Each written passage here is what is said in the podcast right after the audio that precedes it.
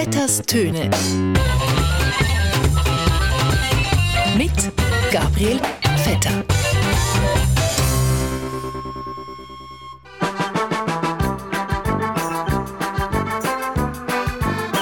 Um es klipp und klar zu sagen, der Feind ist und bleibt das Virus, nicht die andersdenkenden Mitbürger oder Mitbürgerinnen.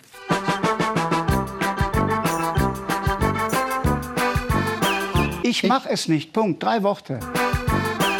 Ich mach es nicht. Punkt. Drei Worte.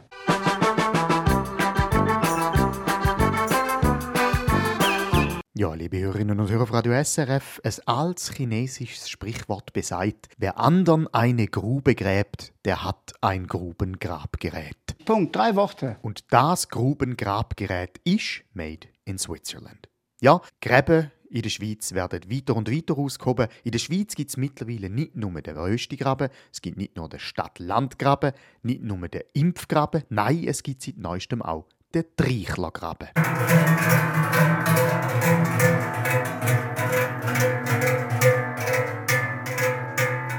Der einen Seite gibt es die Schweizerinnen und Schweizer, die die Reichler unglaublich nervig finden, und zwar nicht erst seit der Pandemie.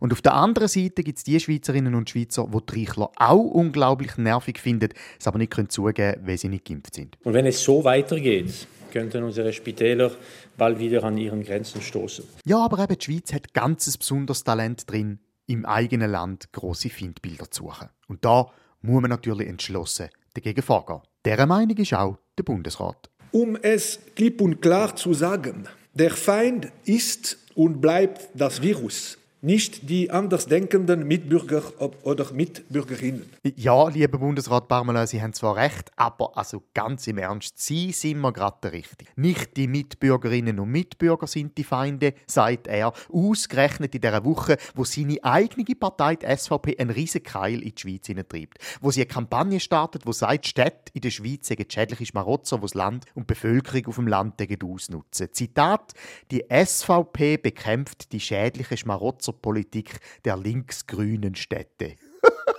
also, sorry, wenn es nicht so traurig wäre, wäre es fast lustig.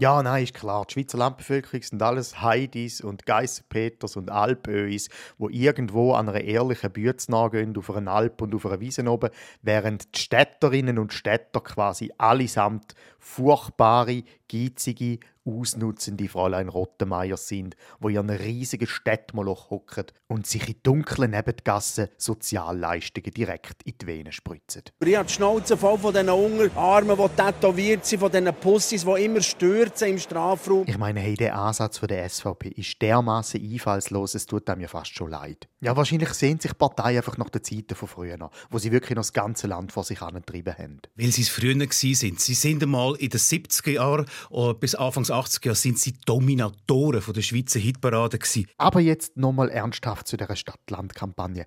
Präsentiert hat die SVP das Positionspapier wo? Auf der Rigi? Irgendwo auf einem Bauernhof im Klecki? Nein, in, in Zürich? okay, also wo ich letztes Mal angeschaut habe, war Zürich eine Stadt, oder? Und wo in, in Zürich? Auf einem Bauernhof? In, im, Im Hotel Glockenhof. Ja. Wo ein Zimmer 300 Stutz kostet. Hm. 300 Stutz für ein Hotelzimmer. Das ist genau die Kategorie von Hotel, wo sich die ehrlich schaffende Landbevölkerung in der Schweiz easy leisten kann. Ja, ich sehe nie ein Problem, ich sehe mehr eine Lösung und dann bin ich äh, oft kreativ. Der Feind ist und bleibt das Virus, nicht die andersdenkenden Mitbürger oder Mitbürgerinnen. Ja, ja, Herr Pamela, ja, wir wissen es. Aber haben Sie eigentlich schon mal mitzählt, wer die Schweizer Volkspartei in den letzten Jahren alles als Finder von der Schweiz erklärt hat? Ausländer, Doppelbürger, Sozialhilfeempfänger, Kranke, Velofahrer, Homosexuelle, Vegetarier, Frauen, Journalisten, Beamte, Politiker, Alleinerziehende. Also ganz im Ernst, viel Volk bleibt da mittlerweile nicht mehr übrig für die Volkspartei. Ja, neben dem Stadt-Land-Graben und dem Impfgraben gibt es ja noch den Homo-Ehe-Graben. Der ist zwar nicht so tief, aber immer noch um. Bei der Ehe gibt es ja, anders als auf den Intensivstationen, keine Triage, wo man nur einen begrenzten Platz zur Verfügung hätte. Ausser man verstehe unter der Ehe eine Art eine Intensivstation in Beziehungssachen, wo alleinstehende Personen die romantischen Belange künstlich beatmet werden, aber ganz ernsthaft, so erzkatholisch sind wir schon lange nicht mehr. Inwiefern das sinnvoll ist, schon wieder eine zu provozieren, das ist sicher zu diskutieren. Ja, eine der wenigen Kreise, neben der SVP natürlich, wo heute noch gegen die Ehe für alle sind, sind ja die sehr, sehr christlichen Kreise.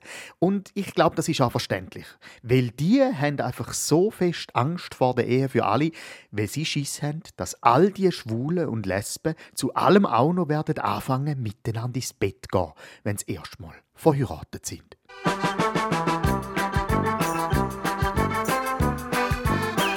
Ja, und vor lauter Diskussionen über Impfgräben, Röstigräben und Stadt-Land-Gräben vergessen wir in der Schweiz amigs ein bisschen, was auch noch im Ausland läuft. In Afghanistan zum Beispiel, wo zur großen Überraschung von vielen Kommentatorinnen und Kommentatoren die Taliban jetzt doch keine Frauen und Minderheiten ihres Kabinett aufgenommen haben. Wer hätte das gedacht? Ich mache es nicht. Punkt. Drei Worte. Ja, in Afghanistan hat jetzt ein bisschen unvorhersehbare wilde Männertruppe, die sich vor allem aus der Landbevölkerung rekrutiert hat, auch in den grossen Ballungszentren die Macht übernommen. Äh, tönt für mich irgendwie ein bisschen wie der fürchte Traum von jemandem, den wir ganz gut kennen. Aber, und das ist das Entscheidende, in Afghanistan darf man wenigstens auch ab Montag immer noch ohne Zertifikat in Beiz. Und das ist ja schon mal ein Anfang. In dem Sinn, ein gutes Miteinander und eben sie sich Sorge. Vetters Töne mit Gabriel Vetter.